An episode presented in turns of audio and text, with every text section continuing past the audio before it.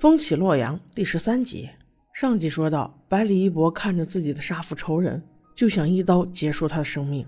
但是武思月在旁劝他：“你不能这样做，如果你这样做了，不但让他痛快死了，而且你还得背上杀人的罪名。最重要的是，线索又断了，能抓住这一条大鱼不容易啊！”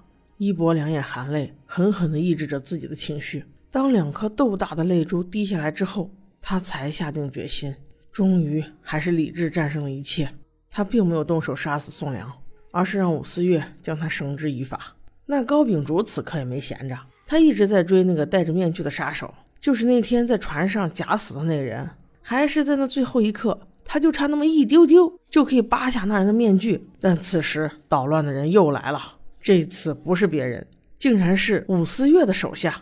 那既然是那位，肯定也听武幽觉的话。抓高秉烛是武幽觉的意思。因为他想赶紧了事，找个人背锅立个功就完了。这个时候，王登成已经跑了，高秉烛背锅再合适不过了。更何况他们还有私仇，武幽绝竟然吃他妹妹的醋，非要整死高秉烛。只要高秉烛在，武思月就不会听他的话了。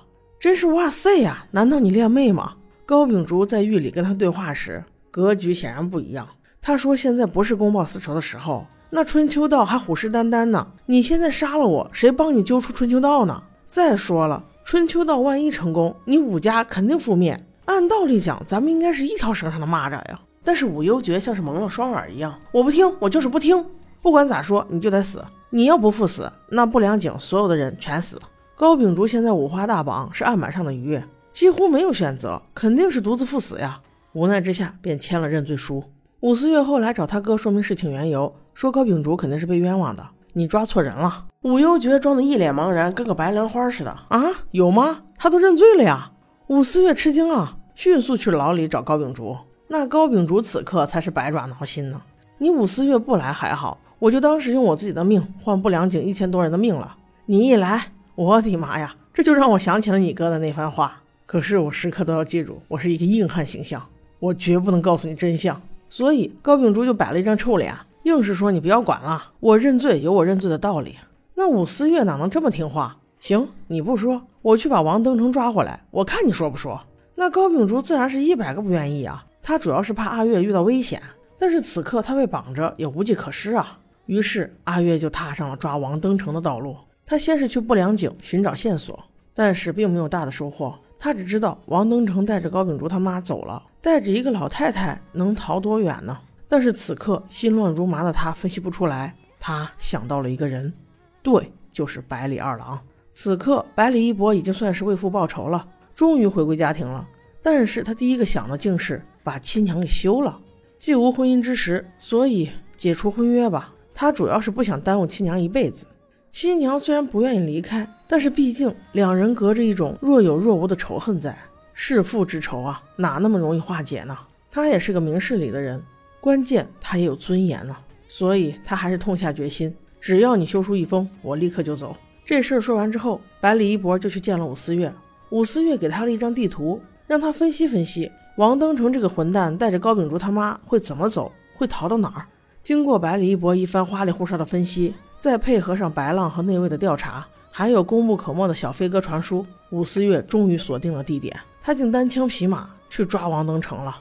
当他走进王登成所在的那个小院时，王登成装的跟个人似的，正在给他的老母亲喂药呢。看到阿月来了，立刻就是一副坦然的表情，扭身就跪下认错：“都是我的错，我现在就跟你回去。”絮絮叨叨说了一大堆话，他的目的很简单，就是为了拖延时间，让武思月多吸点迷药。终于，武思月还是挺不住了，在正准备抓他走的时候，突然晕厥，反倒被王登成给绑了。这下可好，他手里俩人质了。一个牵制高秉烛，一个牵制武幽绝，看来这是要翻盘呀！百里一博这边等了两个时辰都没回信儿，他断定武思月不是这么拖拖拉拉的人，肯定是有危险了。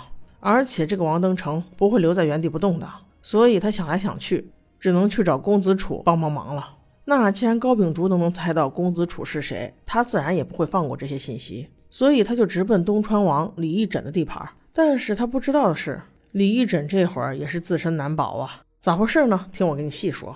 在内卫查到不良井有人私铸兵器这个事儿之后，李一诊就觉得这是他的失职，跟联访没有关系，所以他就去求他的奶奶，也就是圣人，一定要责罚他，千万不要连累联访。本来前些年联访是要被取缔的，就是在这取与不取之间，圣人尽力保住了他。那这件事情发生，联访可是负有不可推卸的责任的。你的主要任务就是让圣人耳聪目明，甚至连神都的旮旯拐角都不能放过。谁知现在就跟瞎了一样，在不良井里有人私铸兵器都看不到。那你说不罚你罚谁？李义者跪了好久，他奶奶都不愿意见他，只差人过来告诉他，肃清联访是你的首要任务。关于宋良的谋反案，就不要再查了。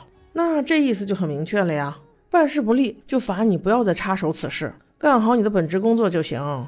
总算联访还是保住了，所以啊，他现在无权调查，更是没办法救武思月的命啊。其实我觉得他也不是没办法，武思月也姓武呀，你救武思月也不一定就要查谋反嘛。关键还是在于他想不想救，他不想插手，所以推脱道：“你救武思月，你咋不去找他哥呢？”百里一博很明确地回答他：“那找他哥肯定是最直接的呀，我没找他哥，不就是因为不想把事儿闹大吗？否则满城风雨，王登成一急再给撕票了。”李枕闻言不置可否，还是不想惹麻烦呢。那话说，圣人不让他查了，让谁查呢？那皇帝自然有皇帝的用人之道，他把晋王一个叫武慎行的人叫了过来。估计还是觉得武家人用的顺手啊。这晋王一看，对圣人确实唯唯诺诺，但是面相一副八面玲珑心的样子，那小眼珠滴溜转的，心思全藏里头了。他说：“经调查，宋良这个人既不结党，也不营私，那他为啥要谋反呢？”圣人一看，他也有着好奇心。行，这事儿你查吧。他虽然也领命，但是他也猜不透圣人的心思，又害怕查到不该查的人，于是。他就去找了传说中最了解圣人的一个人，那就是圣人的传话官杨焕。一看他俩这事，就知道有一腿。杨焕离开了圣人之后，也是高高在上的模样，怎么给我一种他是大反派的感觉？他给晋王出了个主意，你就从那高秉烛身上查，能牵连到东宫的太子，那是最好的。这直接就把晋王给点醒了。第二天，武慎行就去找了武幽爵，告诉他高秉烛你别审了，给大理寺吧。咱武家人就坐收渔利吧。武幽爵心里虽然有一千个不愿意，这好不容易来的功劳就这么拱手让人了，可是他也没有办法呀。这是圣人钦点的检察官呐，又是他的堂哥哥，这不听话不行啊。哎，武幽爵真是官场混久了，没有他妹妹武思月的锐气，没法，高秉烛只能交了。不过这样也好，倒是救了高秉烛一命，之前的认罪算是白搭了。人交给大理寺之后。高升这个大理寺卿先不审他，先晾着。他先去监狱看了宋良，毕竟之前还是同事，所以好言好语的。但是宋良此刻破罐子破摔，只求速死，所以破口大骂：“你们这些无耻之徒，就为那妖妇干活吧！”高升用家人来威胁他，说：“就你犯着谋反罪，可是要株连九族的呀。”那宋良肯定吃了秤砣铁了心啊，他竟说：“那最好，赶紧让他们都脱离苦海吧！”我的妈呀，这么狂热的信徒！你倒是有多恨武则天呢？我还真是好奇了。好的，我们赶紧去追下一集。